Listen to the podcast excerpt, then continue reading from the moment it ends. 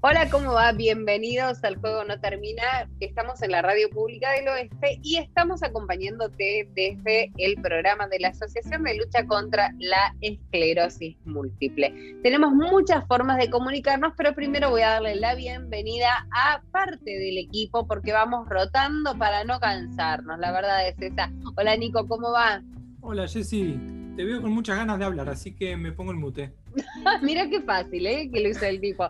Le mandamos un beso a Aldo, a Javi, aparte del equipo que van rotando. Se ponen en mute, me dejan hablar a mí sola. No te olvides que podés contactarte con nosotros y podés encontrarte con Alcem en todas las redes sociales a partir justamente del buscador de Alcem, Asociación de Lucha contra la Esclerosis Múltiple. Estamos en Instagram, estamos en Twitter, estamos en eh, la página de la asociación y podés escucharnos a través de la radio pública del oeste que nos da este hermoso espacio para compartir muchísimas cosas, entre ellas hoy una entrevista muy, pero muy interesante, que yo te diría, sentate a tomar notas si sos esclerótico, porque hay un montón de respuestas por parte de un neuropsicólogo, que son de los menos nombrados por ahí en nuestras disciplinas, pero que tiene muchísimas cosas muy, pero muy interesantes para contarnos y va a venir a continuación. Tenemos los esclerotips con Nico que se va a desmutear en ese momento Así que tampoco te los pierdas porque son de las cosas más esperadas y tenemos para también anunciar actividades que vamos a hacer en la página de Alcem. Esto tiene un montón de contenido, así que más vale que nos apuremos porque nos corre el león y nos va a terminar comiendo. Continuamos en el juego no termina y esta vez tenemos un privilegio enorme que es meternos en una de las disciplinas que tienen que ver con la esclerosis múltiple, pero con otros montones de enfermedades que son de las menos abordadas tal vez y de las menos conocidas, pero creo que de las más importantes. Y para charlar con respecto a esto, estamos en comunicación con el doctor Rodney Mauricio Jiménez Morales, que le decimos Mauricio, la verdad, que es neuropsicólogo, psicoterapeuta e investigador y aparte es doctor en ciencias psicológicas por la Universidad Central María Abreu de las Villas de Cuba y aparte es miembro del proyecto cubano de neurorehabilitación integral para mejorar la calidad de vida de pacientes con esclerosis múltiple y aparte es premio de la salud en Cuba y premio nacional de Academia de Ciencias. Y ahí viene un aplauso cerrado, Mauricio, porque la verdad es que después de todo eso yo primero, primero va a venir un aplauso imaginario muy grande y agradecerte infinitamente que estés en comunicación con nosotros. ¿Cómo estás? Muy bien, muchas gracias por, esas palabras, pero eh, en realidad estoy en Argentina. así que, que, todos esos logros, por supuesto, que fueron, como yo siempre digo, gracias a la existencia de los pacientes con esclerosis múltiple que también compartieron y colaboraron con, con ese proyecto y en la actualidad, bueno, ya estoy acá, estoy, eh, o sea, soy residente también argentino y estoy casado acá. Por lo tanto, vamos a Ah, bueno, ya está. Relacionado con la esclerosis. ¿De qué se trata y cuál es la importancia que se le da a veces eh, poca a la, a la neurociencia, a la neuropsicología y al psicoanálisis cuando se habla de esclerosis múltiple. Yo trato de dividirlo ¿no? como en tres aspectos, en el aspecto emocional, en el psicológico y en el físico. ¿Es tu disciplina acaso la que une todo esto? Sí, mira, eh, todo depende de la formación que tenga el neuropsicólogo. La neuropsicología específicamente se centra en estudiar, en analizar y, tal, y también, por supuesto, eh, intervenir sobre todos los problemas desde el punto de vista eh, psicológico que puedan eh, existir a partir del impacto de cualquier enfermedad neurológica, o sea, a partir del impacto del daño cerebral. Este impacto no lo podemos entender o no podemos entender que solamente va a ser cognitivo. Cuando se está hablando de una enfermedad que generalmente tiene múltiples lecciones y por lo tanto se relaciona con múltiples sintomatologías. Por lo tanto, eh, cuando estamos hablando de la neuropsicología, estamos haciendo énfasis ver a la persona en su integración, donde puede haber varios elementos que pueden estar afectados a partir del impacto de la enfermedad, que puede ser, uno, orgánico, a partir del daño cerebral, pero otro, psicosocial, a partir de los cambios que genera la enfermedad en su estilo de vida y también en la relación con los otros. cuando estamos en la relación con nosotros, estamos hablando con su familia, con su matrimonio, con sus hijos. Y todo eso tiene eh, un impacto, de cierta forma, en la estabilidad, en el ajuste emocional de la persona y también en el bienestar. ¿Cuál es la diferencia, Mauricio, que existe entre un psicólogo, porque lo venimos hablando aquí en el programa, y de cómo afecta un diagnóstico como el de esclerosis múltiple, cómo afectan eh, las diferentes, eh, los diferentes brotes, la interacción con la familia y el entorno y demás, y el, el trabajo también. Pero ¿en qué se diferencia un neuropsicólogo de un psicólogo convencional? A ver, el, el neuropsicólogo generalmente puede ser psicólogo o tener otra formación profesional de base relacionada con las ciencias humanitarias o las ciencias sociales. Generalmente es psicólogo. O sea, no estamos hablando que la neuropsicología es una formación de grado, o sea, la neuropsicología es una formación de posgrado, ¿sí? Que puede ser una especialidad, una maestría y también el doctorado relacionado con la neuropsicología. Ahora bien, el, la diferencia entre el psicólogo que no tenga formación, fíjate, el psicólogo que no tenga formación en neuropsicología. Porque hay psicólogos que sí tienen formación en neuropsicología y por supuesto llevan o realizan acciones correspondientes con los principios de la neuropsicología. ¿Sí? Pero hay psicólogos que no tienen formación en neuropsicología y pueden generar malas praxis a la hora de evaluar o intervenir a los pacientes con cualquier enfermedad neurodegenerativa. Pero, en la esclerosis, eh, pero en la esclerosis múltiple, que tiene sus características, evidentemente puede también ser nefasto a la hora de la evaluación o a la hora de la intervención. ¿Por qué?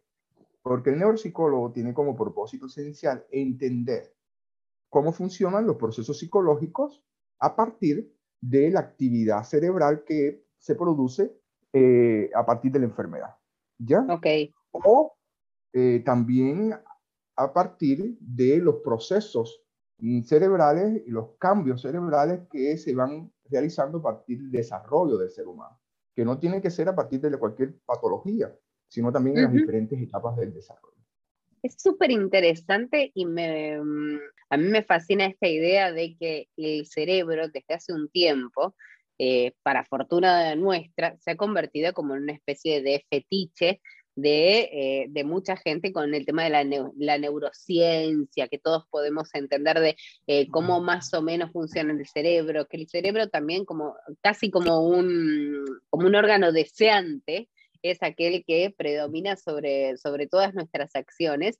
Y hay mucha pantochada, también decimos aquí en Argentina, mucha cosa simplista y, y también hay personalidades muy serias, como es tu caso, que estudian este tipo de cuestiones. ¿Qué pasa y cuál es la diferencia que se visualiza más rápidamente en un cerebro sano y en un cerebro con esclerosis múltiple? En el discurso, en lo cognitivo. Si vos haces un test o haces un par de preguntas, rápidamente podés detectar que, que hay el cerebro eh, sano del cerebro con esclerosis múltiple.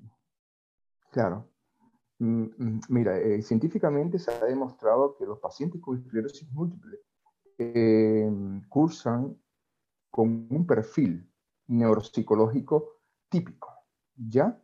Que repito, repito, no siempre es igual en todas las mm. personas, ni en la misma persona es igual en la medida que pase el tiempo con la enfermedad. Porque recuerden, recuerden que una de las características más fundamentales de la esclerosis múltiple es su propia variabilidad. ¿Ya? Por lo tanto, sí se han hecho investigaciones que hay, hay ciertas, eh, ciertas eh, que pueden surgir ciertas, ciertas alteraciones cognitivas que sí prevalecen en esta población clínica. Por ejemplo, los trastornos, eh, o sea, el enlentecimiento en la velocidad del procesamiento de la información. ¿Ya?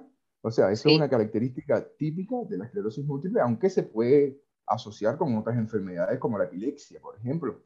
¿Cómo lo podemos llevar a un ejemplo, Mauricio, para que entendamos eh, cuando hablamos de ralentización? Ya, eh, o sea, eso se ve mucho en la lentitud a la hora de expresar diferentes, acciones, toma de decisiones, expresiones, cualquier expresión que venga del conocimiento humano va a ser más lento, va a haber una Cuando, cuando nosotros decimos tengo, tengo como una nube en la cabeza o lo hemos charlado con los esclerotips también de, ay, no encuentro la palabra o no me sale, como que todo llega más lento. Claro, esto son, este tipo es otro proceso que voy a hablar ahora. Pero el, el enlentecimiento es que te demoras un poco a la hora de dar una respuesta. Ok. ¿Ya? O sea, que te demoras a la hora de dar una respuesta o te demoras en la ejecución de una actividad. Por eso los pacientes con esclerosis múltiple dicen que generalmente tienen que tomarse su tiempo para poder realizar la actividad con éxito. Evidentemente, porque si no la realizan eh, a su tiempo, que, eh, que, están acorde con la velocidad del procesamiento de la información, evidentemente comienzan los errores en el comportamiento, en la ejecución de la tarea. Pero hay otros procesos que también son típicos y que se pueden eh, eh, apreciar o visualizar dentro del perfil de los pacientes con esclerosis múltiple, que son las alteraciones atencionales. Alteraciones atencionales, los problemas de memoria y también las, eh, las deficiencias en las funciones ejecutivas. O sea, son estos, estos tres trastornos importantes, alteraciones de la atención, memoria y funciones ejecutivas. ¿Por qué se dice que la velocidad del procesamiento de la información es un rasgo distintivo que va a estar presente como un ritmo en todos esos procesos. ¿Ya? O sea, es como que es la, es la música de cómo se manifiesta o cómo se puede manifestar la atención, la memoria, el lenguaje. ¿Ya? Por eso algunos pacientes que tienen ya alteraciones en el lenguaje, usted lo ve que se caracteriza por el lenguaje lento, por la disactria, que dentro de otras características, por supuesto, que, existen desde el punto de vista de alteraciones neuroanatómicas del lenguaje, también existe el lentecimiento de la velocidad de la articulación de la palabra. Ok. Pero vamos, a, vamos atrás. Vamos a la atención. ¿Sí? La atención es, un proceso eh, que todo ser humano generalmente lo, lo activa, o sea, en la medida que se relaciona con el mundo circundante. ¿Sí? Prestamos atención, nos concentramos, seleccionamos los estímulos relevantes de lo irrelevante, ¿no es verdad? De hecho, vamos caminando por la calle, o vamos caminando por Hacemos la plaza. Hacemos foco. Hacemos, y cuando caminamos por la plaza, siempre vamos destinados y vamos orientados mirando un foco. ¿Sí? De hecho, a veces nos saludan y escuchamos el saludo. Mm porque estamos evidentemente concentrados en esa tarea y eso depende de este proceso que tiene alta, o sea, un proceso psicológico superior que tiene gran impacto en la actividad del ser humano. Esto, hay diferentes tipos de atención que se pueden también alterar en los pacientes con esclerosis múltiple, como la atención focalizada, o sea, prestar el foco de atención, como tú decías anteriormente, que estas son las quejas de los pacientes que dicen que no, me puedo, no se pueden concentrar fácilmente en una tarea, porque eh, son distráctil o porque pierden el hilo conductor de una conversación o porque no pueden seguir los subtitulajes de la película siempre, que no sea, siempre que no sea Doctor House, por ejemplo, porque es rápido. Todos la sabemos, todas. entre, entre otros estímulos, igual que cuando leen, a veces eh, leen algunos textos eh, y, notan que pierden los escalones de las líneas de, de la lectura. O sea, Varios eh, ejemplos son lo que se pueden apreciar en consulta y que están asociados a este déficit de la atención focalizada, selectiva, que es otro proceso, o sea, la capacidad de seleccionar la, información relevante. Pero hay otros tipos de, atención que también se han eh, identificado en nuevas investigaciones que, suelen, estar, suelen, afectadas y que a, veces no le prestamos atención en el servicio mm, en los servicios hospitalarios, que son la atención dividida, o sea, la atención dual, ¿ya? La atención dual que puede ser eh, atención dual cognitivo-motor, ¿ya? Sí, poder estar haciendo una cosa y pensando en eh, otra al mismo tiempo. O sea, dos actividades al mismo tiempo. ¿Qué pasa? Que se ha demostrado que la atención juega un papel importante en la dinámica de la marcha, en el control de la marcha. ¿Sí? Mira. Y cómo, y cómo nosotros cuando tenemos este tipo de atención, repito, atención dividida, alterada, generalmente somos más vulnerables a las caídas. ¿Ya? Ok, hablando con alguien y caminando, por ejemplo. teniendo una conversación y caminando.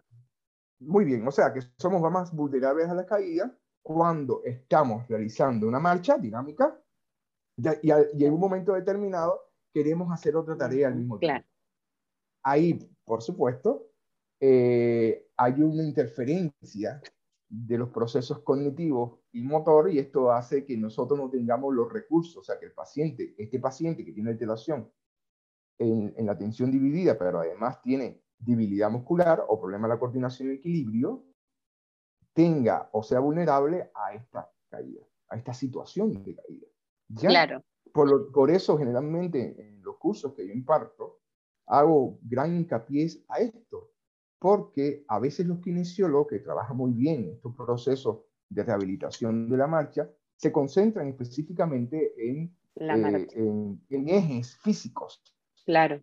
Y no trabajan interdisciplinadamente o multidisciplinariamente con otros especialistas como neuropsicólogos que trabajan la atención dividida o las tareas duales, que como hoy se pero hay otros, trastornos de la, eh, hay otros trastornos de la atención, como las tareas alternantes, o sea, atención alternante, que es la capacidad para hacer cambiar de tarea de forma efectiva.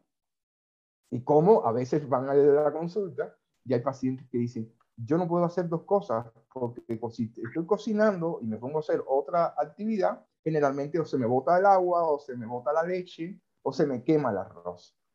O me olvido que lo estoy haciendo, o me olvido que empecé a hacer algo. O me olvido que, lo, me olvido que lo estoy haciendo, me doy cuenta cuando huele a quemado. ¿Ya? Entonces, esta, eh, esa función, esa situación es generada por este déficit que se le denomina atención alternante y también está asociada con los procesos de atención.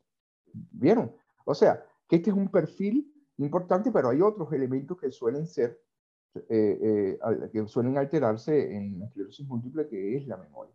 La memoria hoy en día es el proceso que está identificado, eh, que tiene mayor prevalencia y se puede apreciar más en los pacientes. Como tú me abordabas en un principio, em, se tiene un efecto y tiene un impacto en muchas actividades de la vida diaria. Sí, me parece que es uno de los que nos hace sentir más vulnerables, te digo, por lo menos a mí no sé si, Nico, no sé si a vos te pasa también, esto de, eh, de que nos hace sentir muy vulnerables el tema de la memoria, que no acordarnos de cosas, de, que es uno de los factores más, eh, más importantes. Sí, eh, no acordarnos de las cosas, más si hay personas que, por ejemplo, un jefe, vamos a decirlo, que te están juzgando por eso Em, y lo de lo que decía Mauricio, de la alternante o terminar una actividad. Por ahí uno no se da cuenta que una determinada actividad no tiene solución y sigue y sigue y sigue y no es capaz de abstraerse y, y ponerse a hacer otra cosa. No hay forma de, cortar con eso y empezar con lo otro. Eso es algo que yo noto y que también me hace sentir súper vulnerable. Las dos cosas, las dos cosas. Bueno, y, y, también coincido, pero plenamente con, no me hablé mientras voy caminando. Si voy caminando, menos si estoy en un pasillo, si estoy en... No, no me hablé por, por favor, porque al piso. Encima no me doy cuenta que no tengo que escuchar a otra persona y, es así. Eh, no, respecto a lo que decía de, la charla de Mauricio, está buenísimo. Em, está buenísimo lo que está diciendo porque lo está diciendo desde el punto de vista de quien nos evalúa a nosotros. Eh, yo no quería interrumpir la conversación, eh, porque viene en llamas esta conversación, esta entrevista, eh, totalmente. Pero bueno, tenía ganas de preguntarle cosas desde el lado del paciente, pero me ha hecho ver cosas desde el lado del neuropsicólogo que están espectaculares. Así que que tenemos, hay un par de cosas más, ¿no, Mauricio, para, resaltar? Mm, que... Claro, claro seguimos enumerando esos y después, si querés, hacemos un picadito de pacientes. Dale, eh, si quieres, terminamos Con, con, este, con esta triada de procesos, o sea, atención memoria, funciones ejecutivas y hacemos una pausa. Dale, no, hacemos una, seguimos, pues estás fascinante porque son, estás respondiendo a la mayoría de muchas de nuestras preguntas de que cuando nosotros como pacientes tratamos de expresar qué es lo que sentimos y no nos entienden qué es lo que sentimos y vos lo estás definiendo y entonces sentimos que no estamos tan locos, que en definitiva es un síntoma más con el que tenemos que convivir y demás, todo el resto, pero que es de verdad que uno no está loco, que se olvida las cosas. Pero no, no, es que, no es que ustedes no están locos, sino que es eh, propio de la enfermedad. Pero más que todo es que la familia logra entender eso. Pero no solamente la familia, voy más allá. El compañero de trabajo, los jefes, y una serie de personas que está participando dentro de tu proceso de, eh, de desarrollo social o sociocultural. Claro. Entonces ahí entra el papel del neuropsicólogo, pero el papel del neuropsicólogo desde la perspectiva biopsicosocial, que es acá la formación. Por eso te decía que la neuropsicología, que más bien está basada en las neurociencias aplicadas, pero ya le da este enfoque. O sea, le, da este matiz, un matiz eh, sociocultural, eh, un matiz integral, eh, donde relaciona, por supuesto, el efecto que tiene la actividad del ser humano con, con, los otros, con el ambiente que se que interactúa y el daño cerebral. Ahí estábamos escuchando en El Juego No Termina al doctor Mauricio Jiménez Morales, que es neuropsicólogo, psicoterapeuta y aparte es investigador.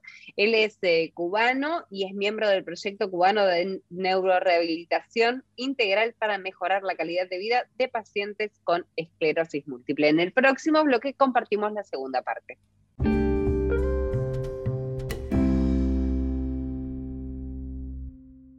Continuamos en el juego No Termina por la radio pública y estás disfrutando del programa de la Asociación de Lucha contra la Esclerosis Múltiple y continuamos en esta ocasión con la segunda parte de la entrevista que realizamos a Mauricio Jiménez Morales, que es neuropsicólogo y habla de muchos de los aspectos de la enfermedad de los que generalmente no se habla nada, pero en el juego no termina, sí. Volvemos entonces a la memoria, ¿te parece? Sí. bueno, eh, memoria, lo decía, y estaban ustedes poniendo ejemplo, pero se puede ver en muchas experiencias en los pacientes con esclerosis Desde que me quedo en blanco, porque fallan un poco los procesos de recuperación, desde no me acuerdo de dónde dejé eh, los objetos. Bueno, yo tenía un paciente que eh, decía muy interesante, es que no son los objetos, es que no recuerdo dónde dejo la plata. Entonces ahí decía, bueno, ahí estás mal, ¿no? claro, hay cosas que no se pueden eh, perder. pero, pero el ejemplo es que también se lo, se lo olvidan otras cuestiones. Pero es que la memoria está constituida por diferentes subsistemas. Y son subsistemas que, que, evidentemente eh, no solamente almacenan información, sino que hay subsistemas que eh, se encargan de darle o de manipular esa información, de darle tratamiento a esa información. O sea, codificar la información, adquirir la información, eh, que por supuesto esa información viene de los procesos de atención selectiva, esa información relevante que hablamos al principio. Bueno, llega a ese director de orquesta que es el que dice, ¿esa información se almacena o no se almacena? ¿Es relevante o no, es relevante? ¿Tiene un contenido emocional que es significativo o no?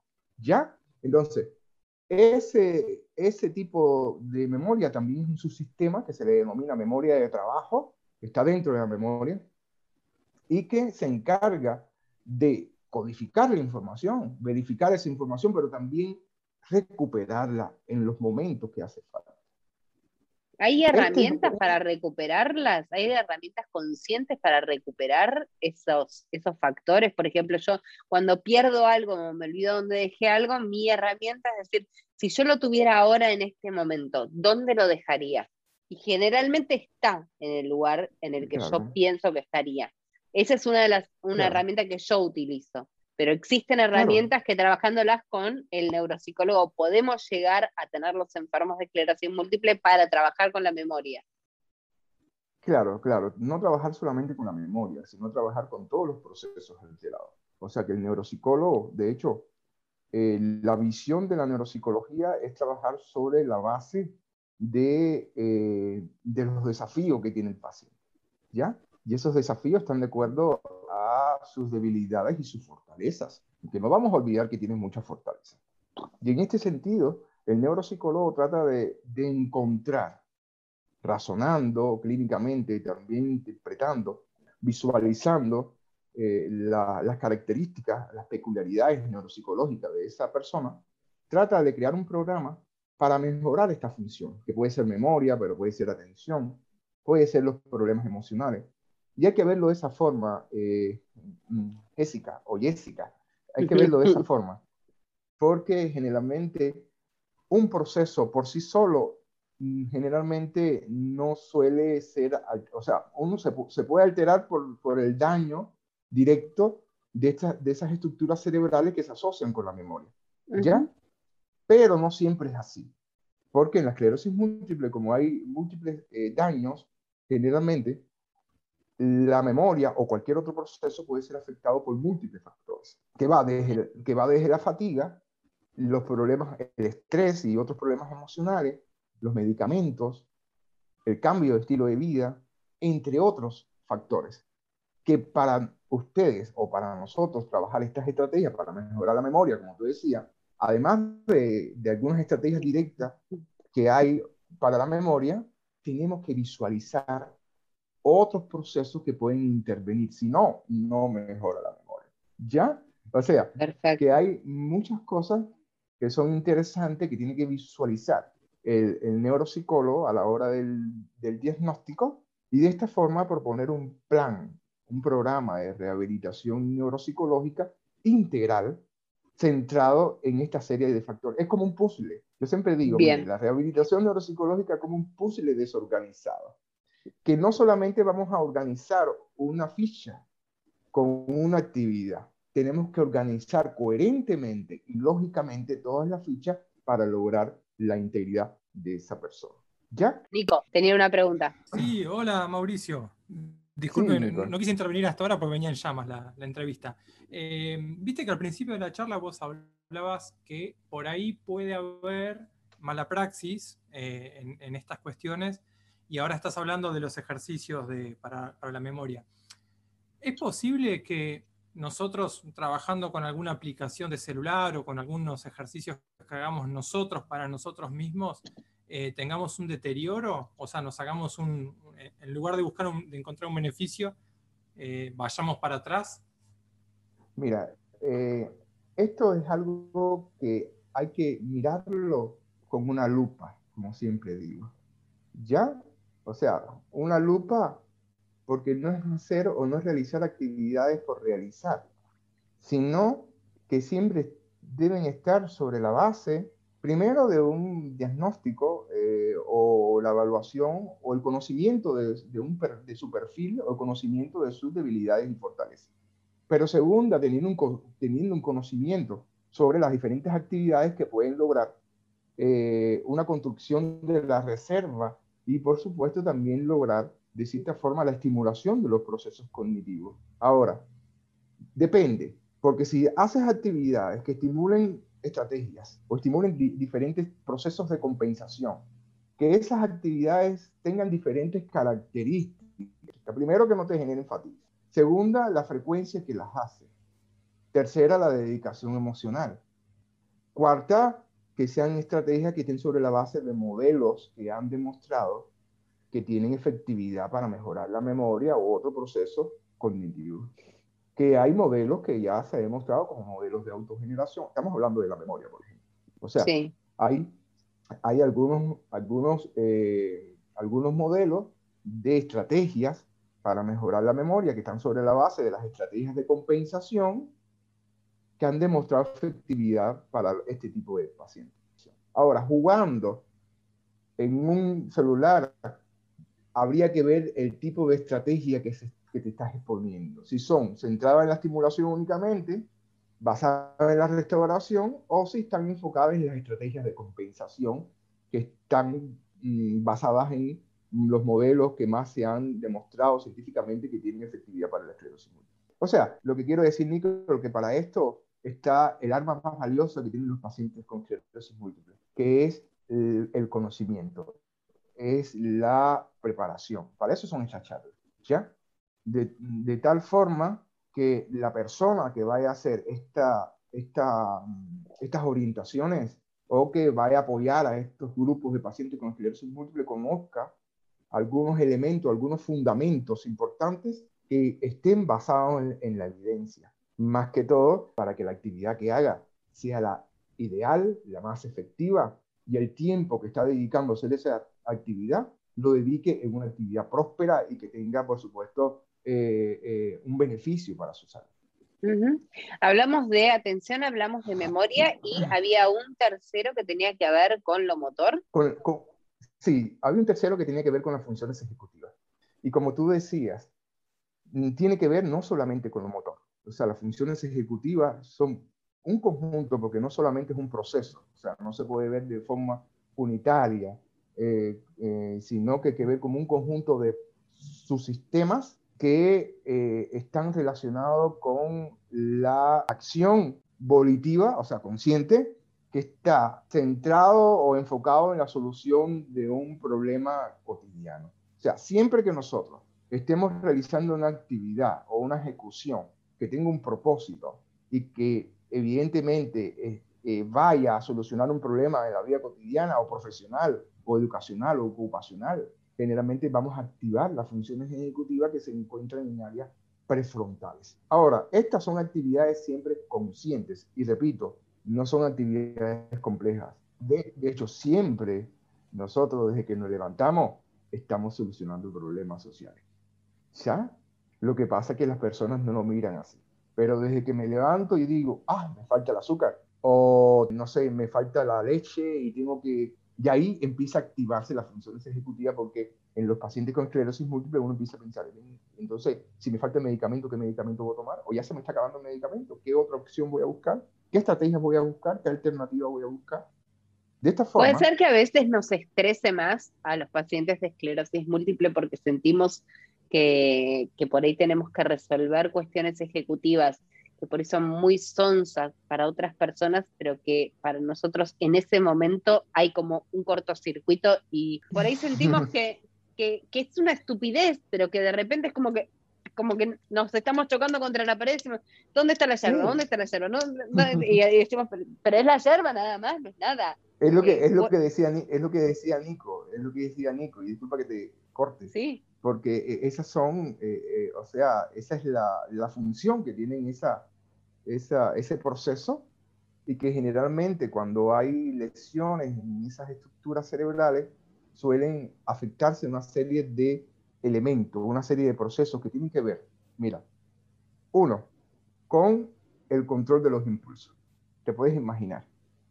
Dos, con las perseveraciones, y esto lo decía Nico, o sea, a veces no nos damos cuenta, no somos capaces de descifrar o de lucidar que tal vez esté, eh, que lo podamos hacer en otro momento, por ejemplo. Ya. Y ahí perseveramos y perseveramos y perseveramos. Y en ese sentido, eh, nos activan estrategias para buscar alternativas a solucionar o a tomar otras decisiones. De hecho, la toma de decisiones es otro subsistema de las funciones ejecutivas, junto con la solución del problema y junto también con la flexibilidad cognitiva. Y esto es importante, porque a veces pasa en las conversaciones, también, por ejemplo, los pacientes con esclerosis múltiple, eh, que de hecho hoy vi, yo lo tenía, en mi experiencia lo había identificado mucho, recuerdo que hice una investigación y también lo identifiqué, pero mm, ahora que estoy viendo algunos artículos científicos que están hablando sobre el perfeccionismo. ¿Ya? O sea, y, el perfeccionismo o lo meticuloso que puede ser las personas con esclerosis múltiple parte también de ahí. Y parte porque generalmente eh, visualizando el perfil neuropsicológico también hay algunos subsistemas como flexibilidad cognitiva, como estos elementos de perseveraciones y otros elementos que tienen que ver con la solución de problemas y toma de decisiones que tienen que ver en la claridad que tiene que tener siempre la persona con esclerosis múltiple para tomar oh, decisiones. totalmente. y, eh, mira, Nico, te vas a acordar, te vas a acordar, Nico, porque lo, porque lo hablamos, porque a mí cuando me diagnosticaron, cuando diagnosticaron a mi familia de COVID, lo primero que hice fue ordenar toda mi casa. Ordenar y limpiar toda mi casa. Como que necesito orden afuera para sentir orden adentro. Es una es de, meticulosa y, me pasó varias veces de necesitar de, salir de una cirugía y llegar y ponerme a limpiar la heladera. ¿Por qué? ¿Por qué? no sé, pero a mí me, me hacía sentir como centrada tener la heladera ordenada. No sé por qué. Pero eso tiene que ver con la, con la meticulosidad, con la cuestión también.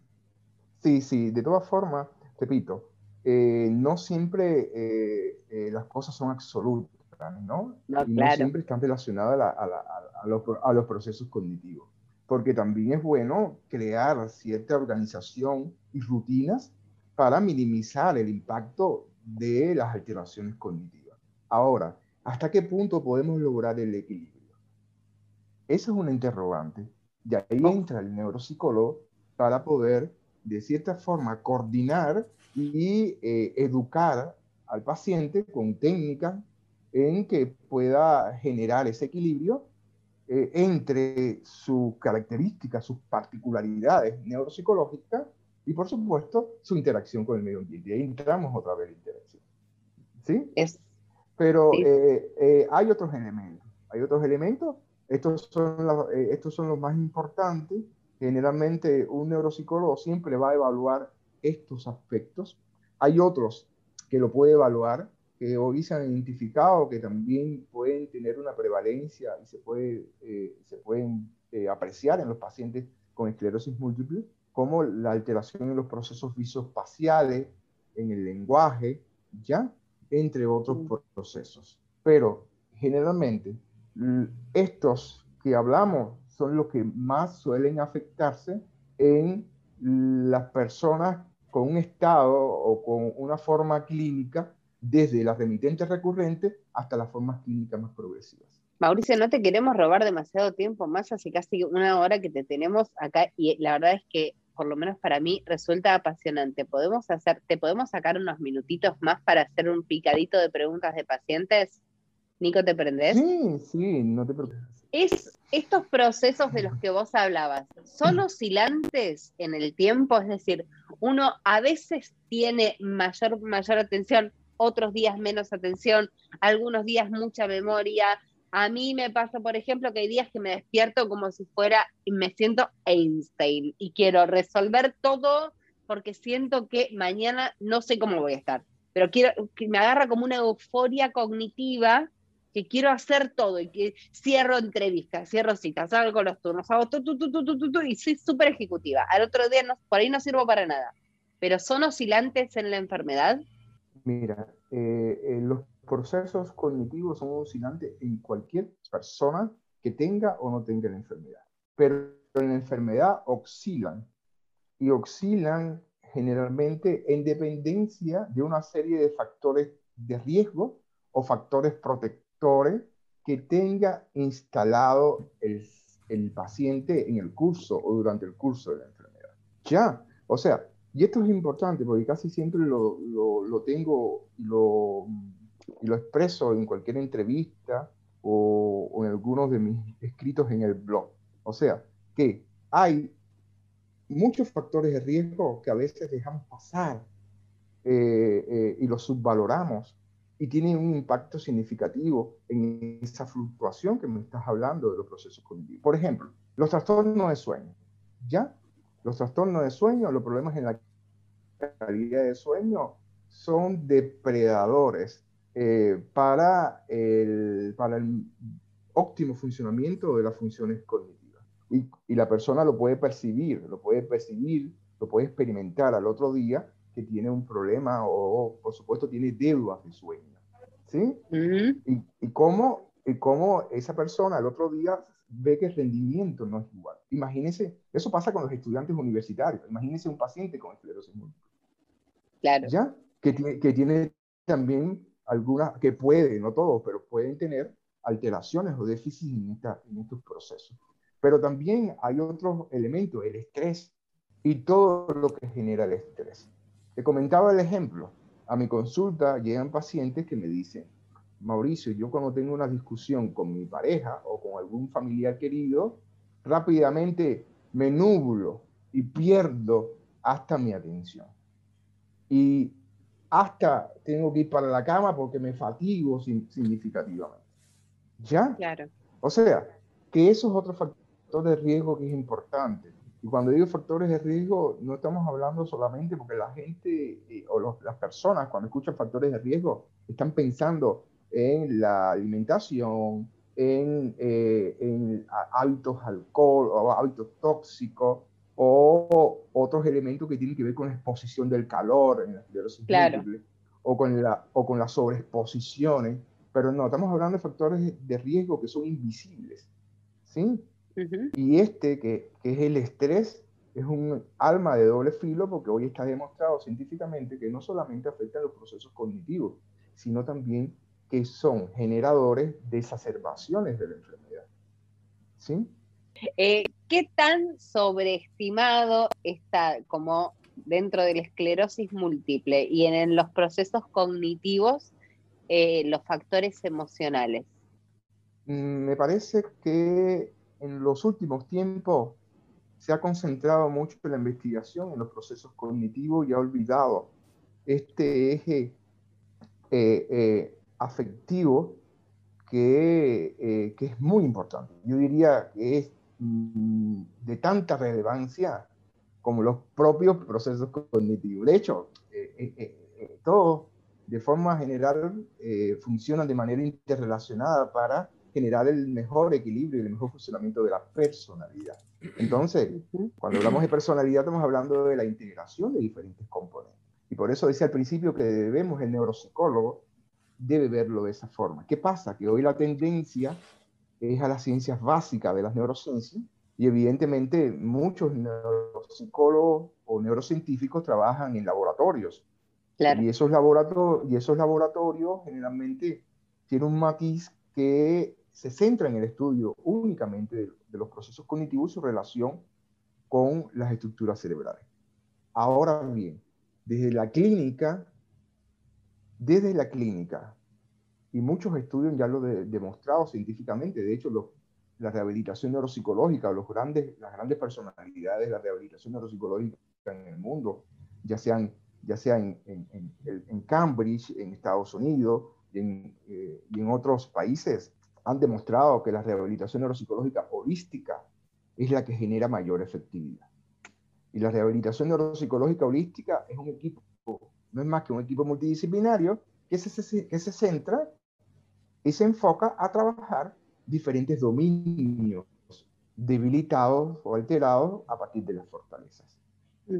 Como lo cognitivo, lo emocional, las, las, actividades en la vida diaria, o sea, las funciones, la independencia en las actividades de la vida diaria, las relaciones con la familia, trabajar en la familia, la educación del paciente y la, y la, familia. O sea, hay muchos factores además del tratamiento farmacológico, que lo conocemos, que es de suma importancia, además de la rehabilitación puramente cognitiva, que la conocemos también, que es importante, hay otros factores que lo tenemos que visualizar de manera integral. De hecho, y el bienestar forma parte de eso, ¿no? El bienestar, emocional también forma parte de eso. Todo eso va a propiciar a una dirección, que es mejorar la calidad de vida y lograr el bienestar.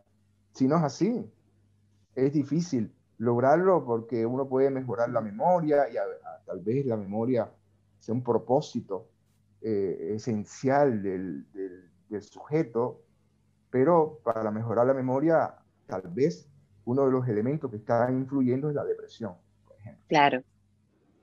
Conociendo, conociendo todos los factores ¿no? Eh, con los que vos, eh, vos conocés también y con los que nosotros convivimos, eh, hablaste de factores de riesgo.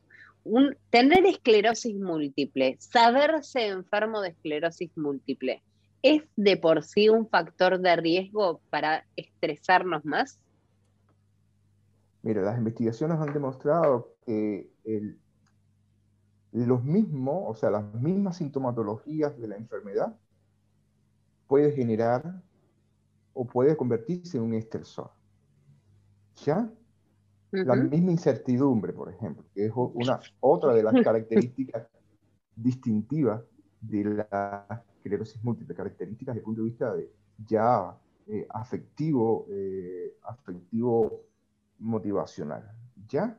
O sea, la incertidumbre, los cambios que ocurren eh, sorprendentemente sin pensarlo, sin esperarlo, o sea, la impredecibilidad, entre otros elementos, se ha demostrado científicamente que son estresores internos que la persona con esclerosis múltiple debe conocer, y ahí va la terapia, ahí va la psicoterapia, que no se puede desligar de los procesos de rehabilitación cognitiva, por eso mismo, porque la persona con esclerosis múltiple generalmente puede estar expuesto a dos estresores importantes, el externo y el interno. y, esos, y esos factores internos que son endógenos hace que la persona pueda elevar, o sea, aumentar, incrementar ese estrés de manera negativa y pueda generar, por supuesto, hasta crisis de la, de la, de la, de la enfermedad. De hecho, hoy se está hablando de un círculo vicioso, que es como se Claro, yo pensaba en eso, yo pensaba en un círculo vicioso de esclerosis no, múltiple exacerbó los síntomas. Sí, muchos autores hoy le llaman círculo vicioso de la independencia, la exacerbación y el estrés. ¿Entiendes?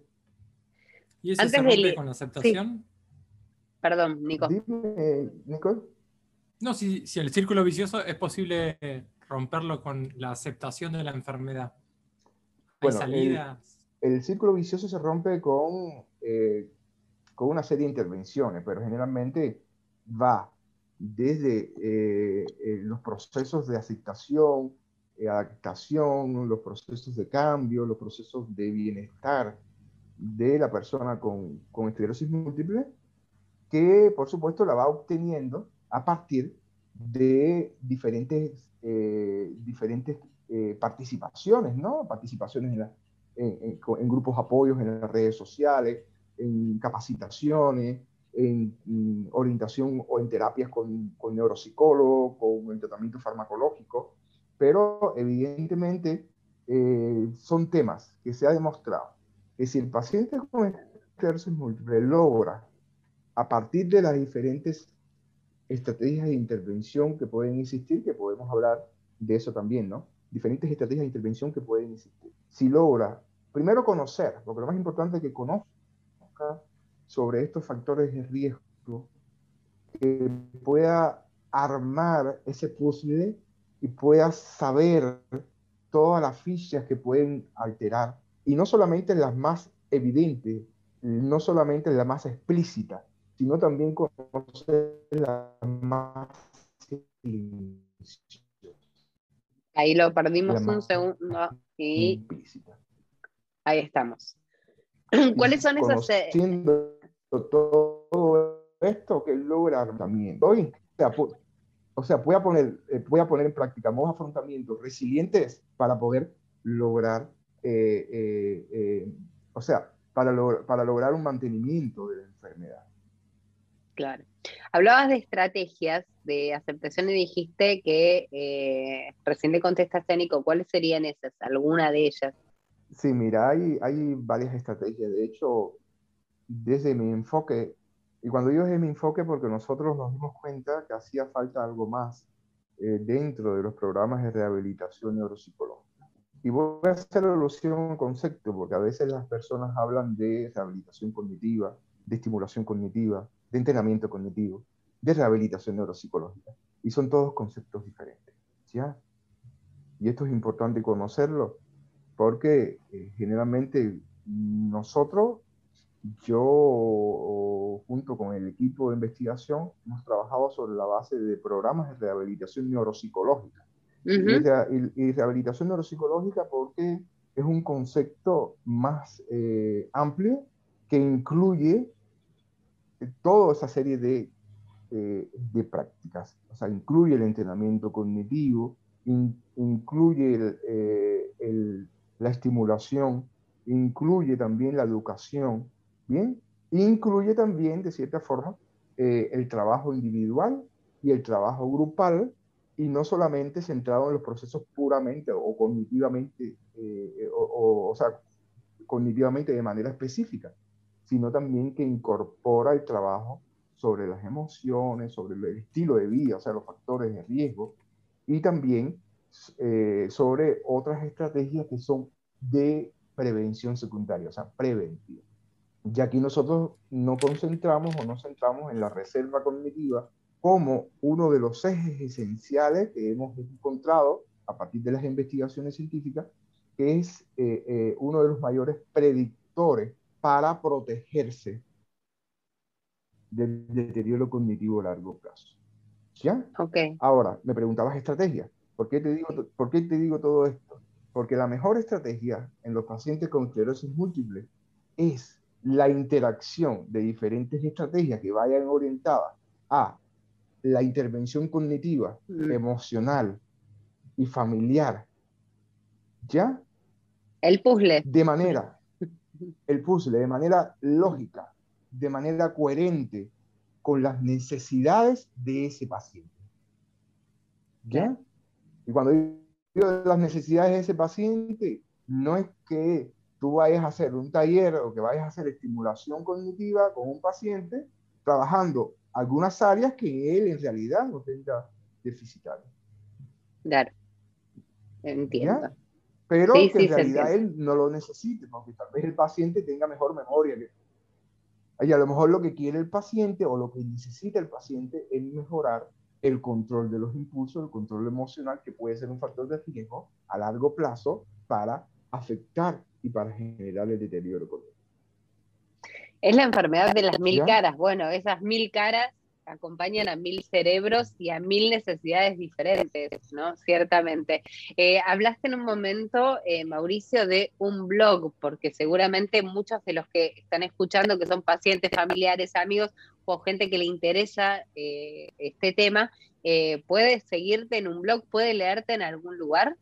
Sí, ahí tenemos nosotros, el equipo de investigación trabaja en una plataforma que en los últimos tiempos se ha concentrado, bueno, la plataforma se concentra en las enfermedades neurodegenerativas y el bienestar de las enfermedades neurodegenerativas.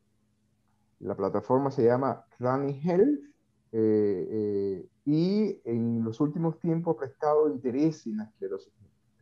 De hecho, eh, es una plataforma que en los últimos tiempos no ha pedido que nosotros podamos transmitir estos contenidos para la educación de los pacientes y hoy eh, diríamos que tenemos proyectos interesantes. tenemos otros proyectos eh, donde eh, nos hemos concentrado también en la investigación para en un futuro también lograr que los pacientes tengan ahí un espacio no solamente de leer el blog, sino también de compartir y participar en talleres con nosotros, pero también evaluarse. O sea, queremos hasta que tengan también eh, eh, baterías y, algunos instrumentos autoadministrables con el objetivo que la persona pueda tener una primera aproximación de, eh, de cómo está funcionando sus estados emocionales principalmente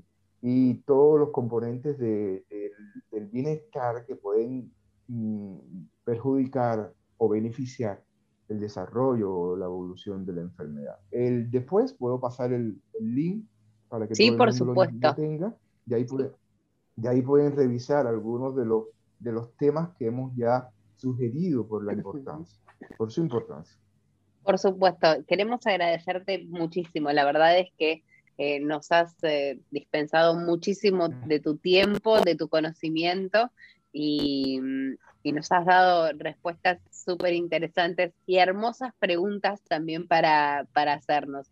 Y también nos has eh, generado mucha, mucha empatía con respecto a las cosas que sentimos cotidianamente muchos pacientes de esclerosis múltiple que no nos entienden a veces o que no sabemos ponerle nombre y se los has puesto. Así que muchísimas gracias por esta charla, Mauricio. Eh, yo sí quisiera, antes de terminar, eh, aprovechar este este espacio, primero porque se quedaron muchas cosas por hablar. Ojalá pudiésemos Mil.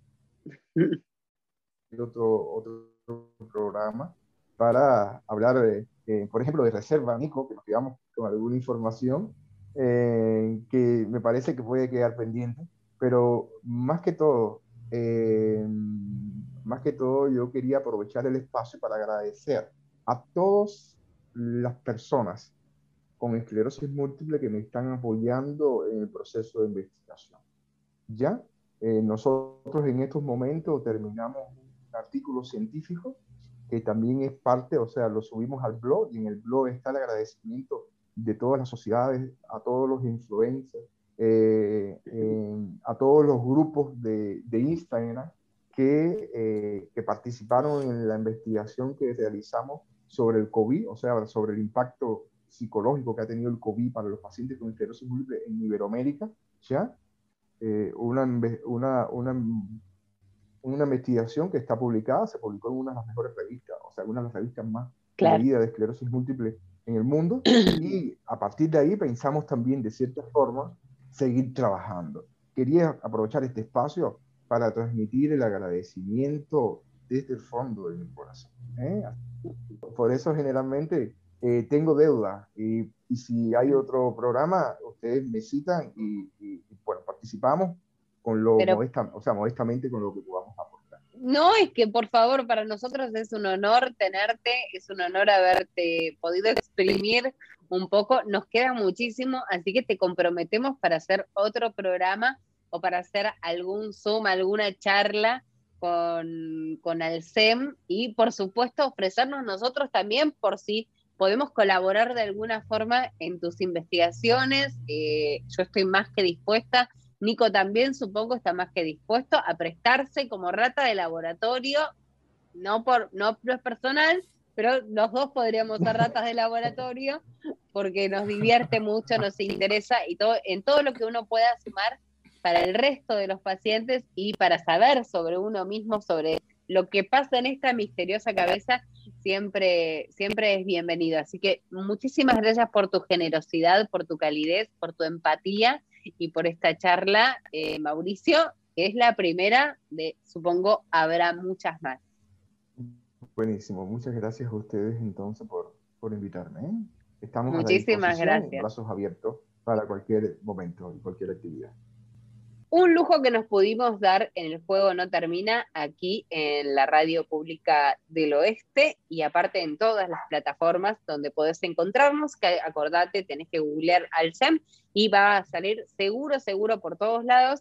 Es la entrevista que hicimos recién, recién con el doctor Mauricio Jiménez Morales, neuropsicólogo, psicoterapeuta investigador, doctor en ciencias psicológicas por la Universidad Central Marta Abreu de las Villas de Cuba y es miembro del proyecto cubano de neurorehabilitación integral para mejorar la calidad de vida en pacientes con esclerosis múltiple y nuestro aplauso cerrado porque ha sido una entrevista súper, súper interesante. Y no te olvides que también podés escucharla en cuanto subamos el programa a Spotify y también alguna cosita por ahí en las redes sociales del SEM que ya te dimos a continuación y seguramente te daremos al cierre. Esa es la forma de que te quedes enganchado. Al juego no termina porque esto sigue.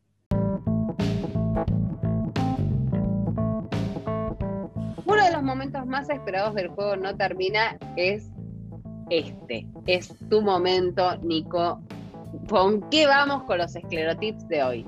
Jessy, para hoy tenemos cómo sobrellevar el COVID. Así que por eso yo te decía al principio, me voy a poner en mute y dale vos para adelante. Rocío estuvo el lunes buscando tips, así que tiró una historia y un montón de gente que pasó la enfermedad y que nos cuenta cómo la pasó y cómo cuidarse. Así que tenemos seis, tenemos para hoy. Hola, hola, hola, hola a todos. Yo soy Rocío Seijas de Esclero Amigos y vengo a presentar los esclerotips. Les traemos los mejores esclerotips para cursar de la mejor manera el COVID-19. Esclerotip 1. Empatía y comprobación, tanto con uno mismo como con el resto, que también puede tener miedos y sufrir. 2. Consultar con el neurólogo urgente. Seguir instrucciones y mantener la calma. Cero culpas propias y ajenas. 3. Higienizar todo con lavandina o alcohol. Ventilar seguido. 4. Dormir. No automedicarse, tomar solo lo que te diga el médico y comidita liviana. 5. Reposo, mucha agua y tratar de no hacer contacto con nadie y cuidarse mucho, mucho. Aunque parezca tonto o una gripe cualquiera, ir al médico puede que cueste respirar. Para ser parte de esta comunidad de pacientes positivos, todo esto y mucho más lo podés encontrar en arroba esclero.amigos en Instagram. Búscanos y sumate. Acá pasaban estos seis audios de Rocío, que fue un resumen de muchos otros que nos mandaron. Eh, nos estamos tomando con un poco de ligereza el asunto porque somos así, porque tenemos esclerosis múltiple y aparte tuvimos COVID. ¿Y quién mejor que Jessie para decirnos cómo pasó ella y, qué cuidados tuvo? Eh, porque como ustedes saben, los que nos escuchan toda la semana, las últimas dos semanas no pudo estar con nosotros porque estaba cursando la enfermedad. Ahora ya tiene el alta, ya nos sacamos el barbijo y acá ya estamos de nuevo con Juego No Termina con Jesse. ¿Qué te pareció a vos estas dos semanas?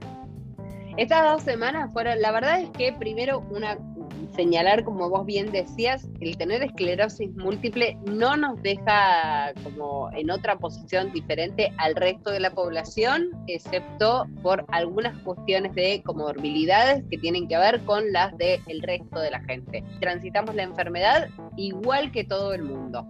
Lo cierto es que hay que estar muy alerta, por lo menos yo lo transité con estando muy alerta a eh, cuestiones respiratorias esta enfermedad sabemos que dispara para cualquier lado. Entonces, cuando te dan el diagnóstico, cuando empezás con los síntomas, lo cierto es que empezás como a hacer como un escáner físico de respiro bien, no respiro bien. Convertí mi casa en una clínica, pero eh, yo lo transité como una gripe con faringitis fuerte, de esas que te agarran cada un par de años, pero nada más que eso. La recuperación para mí personalmente está siendo bastante lenta porque estoy muy cansada, eh, que no lo estuve en el momento donde tenía los síntomas, donde estaba cursando la enfermedad.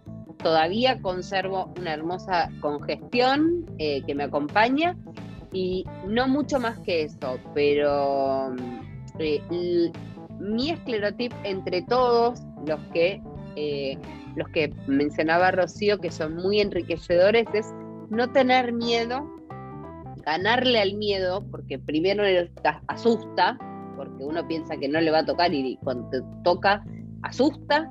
No ganarle al miedo, ser muy prudentes, estar alertas, porque no sabemos eh, cómo reacciona cada cuerpo y conservar como la calma. Eh, si uno genera un entorno de tranquilidad y de calma, eh, los que se sienten mal en mi, en mi caso fue toda mi familia y fue escalonado eh, los positivos, así que íbamos como bancando al que iba cayendo. Eh, se lleva bastante, bastante bien. Y no, Javi siempre dice que hay que cuidarse, al final del juego no termina. Y sí, hay que cuidarse, pero también a mí por lo menos me, me hizo preguntarme qué tanto valía la pena cuidarme tanto, tanto, tanto durante un año y medio cuando ni siquiera por un descuido no tenemos idea cómo el virus apareció en mi casa y se instaló. Con esto no digo que haya que llevar una vida normal y sacarse el barbijo, pero digo que sí tenemos que permitirnos por ahí, eh, dentro de los límites de la prudencia y de lo que está permitido, tratar de llevar una vida lo más normal posible, con mucho cuidado, pero encerrarse como uno piensa que es lo más seguro, la verdad es que por lo menos en mi experiencia, lo único que me sirvió fue para mirar para atrás y decir, al final, si llega, llega. No digo resignarse, pero se entiende lo que voy, Nico, que esto de... Se entiende. Eh, de tratar tampoco, de... Tampoco el mensaje de, salir a buscarlo, evidentemente no, ese es el mensaje. Eh, el, mensaje de mantener la psiquis sana lo más, posible. Tal cual. Parece que viene por ahí. Eh, y respecto del neurólogo, eh, ¿consultaste? ¿Tuviste que tomar alguna pastilla en especial? No, mira, lo, continué con medicación, yo estoy con eh, Fingolimod, continué con la medicación, yo estoy vacunada con AstraZeneca, que me parece que fue súper importante, que hacía casi un mes que estaba vacunada, así que me parece que pudo haber atenuado mucho de, los síntomas. Y e inmediatamente le avisé a mi neurólogo, estuvo permanentemente todos los días preguntándome cómo iba sobrellevando la enfermedad, si aparecían nuevos síntomas. No tuve que tomar nada diferenciado eh, y solamente él me estuvo acompañando en el proceso. Tuve un médico clínico que todos los días hacía videollamada para ver cómo estaba. Eh, compré un saturómetro que pedía todo el tiempo.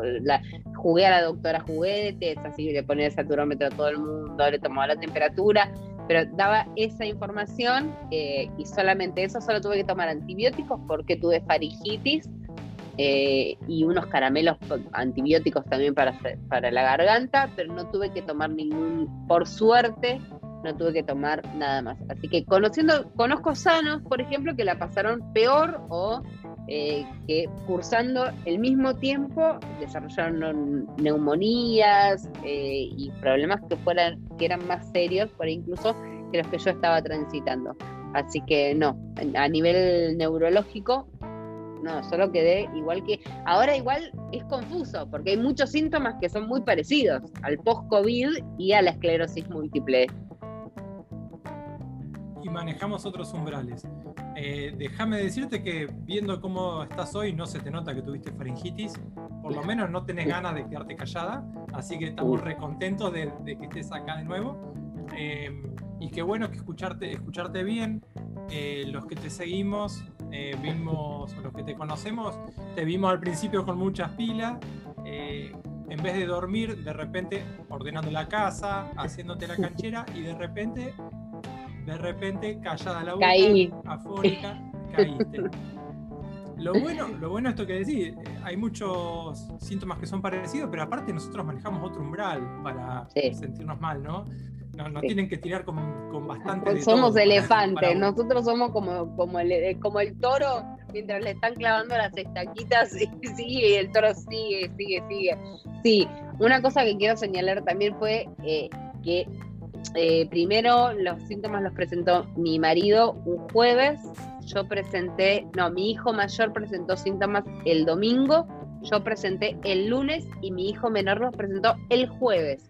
Durante todo ese tiempo, desde el día uno que él presentó el primer síntoma, esta casa se selló automáticamente. No entró ni salió nadie y entramos en un aislamiento porque también quiero llevar esto a, todos, ¿no? Esto de que yo no tenía nada, no tenía síntomas, por lo que podía eh, no tenerlo en ese momento. Mm, se aisló a mi marido en una habitación, yo no, me, no tuve más contacto con él excepto con barbijo para alcanzarle bandeja eh, y con alcohol en gel, tratando de contener el virus. Bueno, no lo pude contener, pero en ese tiempo la, yo podría haber salido a la calle si no hubiera sido consciente de que realmente una vez que aparece un síntoma de cualquier integrante de la familia en una casa, esa casa se sella hasta el alta de cada una de las personas que van recibiendo el alta y puede salir a la calle. Seamos responsables porque es la única forma de frenar los contagios.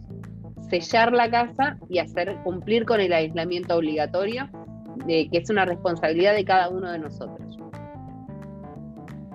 Qué bueno tenerte por acá, Jessy. Espectacular que puedas decir todo esto en primera persona. Eh, escuchen todos a lo que está diciendo Jessy. Es eh, la, imagen viva de una paciente con esclerosis múltiple que transitó la enfermedad, que la sufrió y que salió adelante. Eh, Lo más bien, te sale, sale. es un fantasma. Es un fantasma que tenemos mucho, porque en un en primer momento éramos muy de riesgo y estaba, había mucha gente muy asustada, pero ya se sabe muchísimo de la enfermedad eh, así que hoy por hoy es cuestión de transitarla. Esa me parece que es como la palabra, transitar la enfermedad. Ojalá el año que viene ya estemos hablando de esto como, como recuerdos y que eh, les toque a la menor cantidad posible. Seamos responsables del aislamiento, seamos responsables de las medidas que hay que tomar y tratemos de conservar también la salud psicoemocional haciendo lo que se puede hacer. Así que feliz de estar de vuelta, extrañé un montón, un montonazo extrañé, así que gustazo estar de vuelta con mi equipo.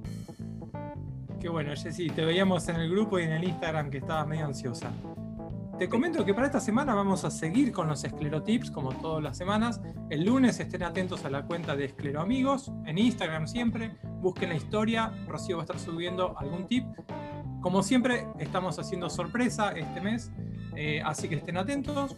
Jessy, qué bueno tenerte de nuevo por acá. Y te dejo el programa, te devuelvo el programa.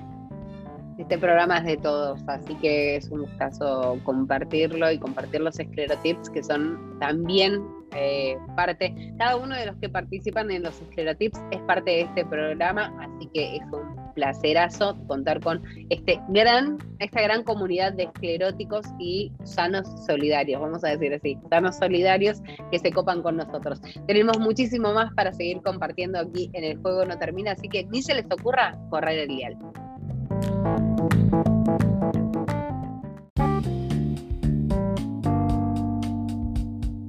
Hasta acá llegamos con El juego no termina, pero no podemos irnos sin eh, escuchar cuál va a ser la actividad que vamos a tener en la página de Alcem a cargo de Cecilia Bot, que es licenciada en nutrición de la UBA y nos va a estar dando muy, muy buenos consejos. Así que escuchamos el audio de ella y no se pierdan la charla súper interesante a través de las plataformas de Alcem.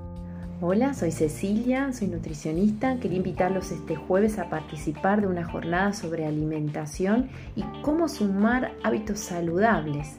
Eh, principalmente en esta época del año donde el frío nos invita quizás a una alimentación no tan saludable. Así que bueno, los espero este jueves. Eh, hasta aquí hemos llegado. Gracias, Nico, por haber estado. Brillaste como de costumbre. Gracias, Jessy. Te extrañamos por acá. Qué bueno que hayas vuelto. Nos vemos la próxima. Nos vemos la próxima. Muchísimas gracias. Espero que con equipo completo para divertirnos, para pasarla bien. Y no se olviden de ingresar a la página del SEM de la Asociación de Lucha contra la Esclerosis Múltiple, de ser empático con el esclerótico amigo y de seguir en contacto con la radio pública del oeste. Nos encontramos el jueves que viene, que tengan una muy buena semana. Chau, chau.